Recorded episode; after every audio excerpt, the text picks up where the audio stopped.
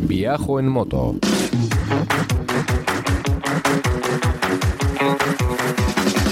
Un podcast de viajes, de aventura, de lugares lejanos o no tanto, y de grandes viajeros o no tan grandes. Hola estimada chavalería, aquí comienza Viajo en Moto, el programa de los viajes en moto. Con Roberto Naveira. Con traje de geisha en Asturias, en el norte de la península ibérica. Hablamos de viajes en moto, viajes en camión, viajes en furgoneta y mil cosas más. viajoenmoto.com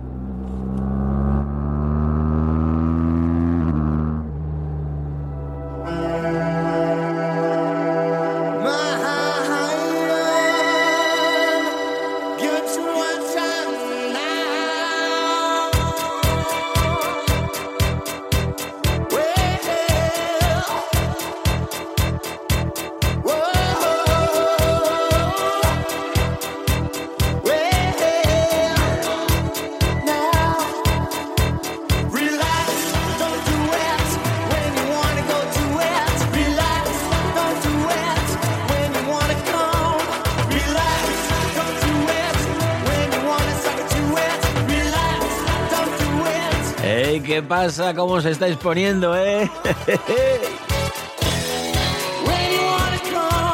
Frankie goes to Hollywood.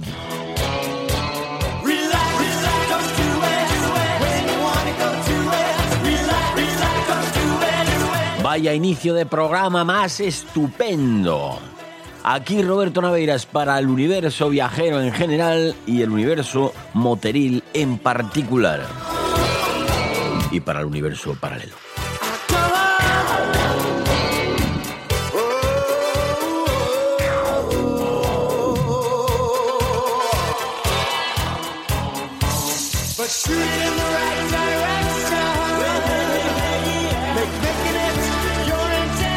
Hola muchachada, ¿qué tal? ¿Cómo vais? ¿Cómo lleváis lo vuestro? ¿Tenéis puente y esas cosas la semana que viene o estáis de proletarios?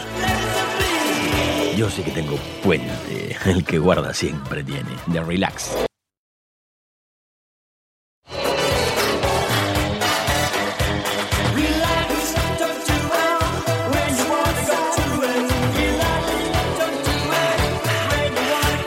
De relax. Bueno, pues por lo demás la cosa nada mal.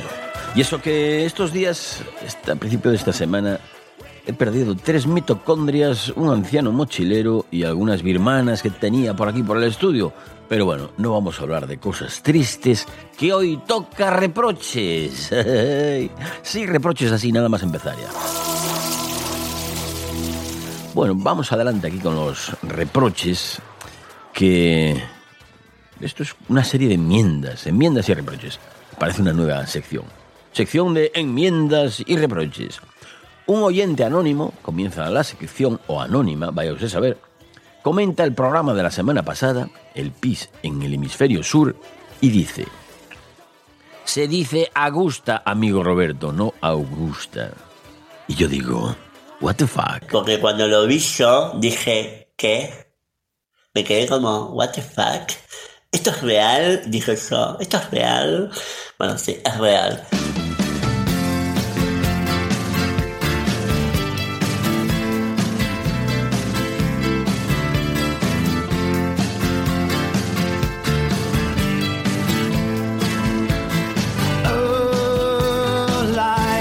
Pues sí, pues sí que es real. Como la vida misma, llevo todo, bueno, desde mi existencia más mínima, diciendo Augusta. Y lo que es peor, leyendo Augusta donde pone Augusta. ¿Qué diría el conde? El conde de Augusta. ¿Qué diría de mí? Que en su día me leí su vida y obra en la Wikipedia. y fui leyendo Augusta donde ponía Augusta. Y me quedé tan a gusto. Augusto, como Julio. Julio César Augusto. Pero lo hay que explicar todo. Bueno, gracias, muchísimas gracias, persona anónima, por eh, enmendarme la plana y por evitar que siga haciendo el ridículo delante de todo el mundo. Pero ya sabes, nadie es perfecto, ni siquiera yo.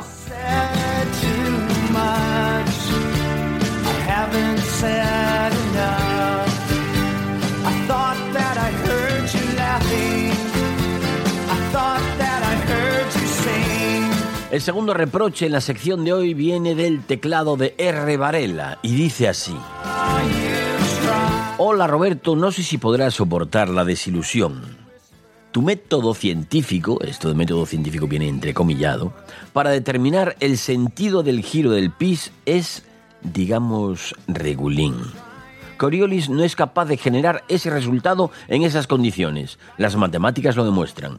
Un abrazo y gracias por hacernos disfrutar tanto.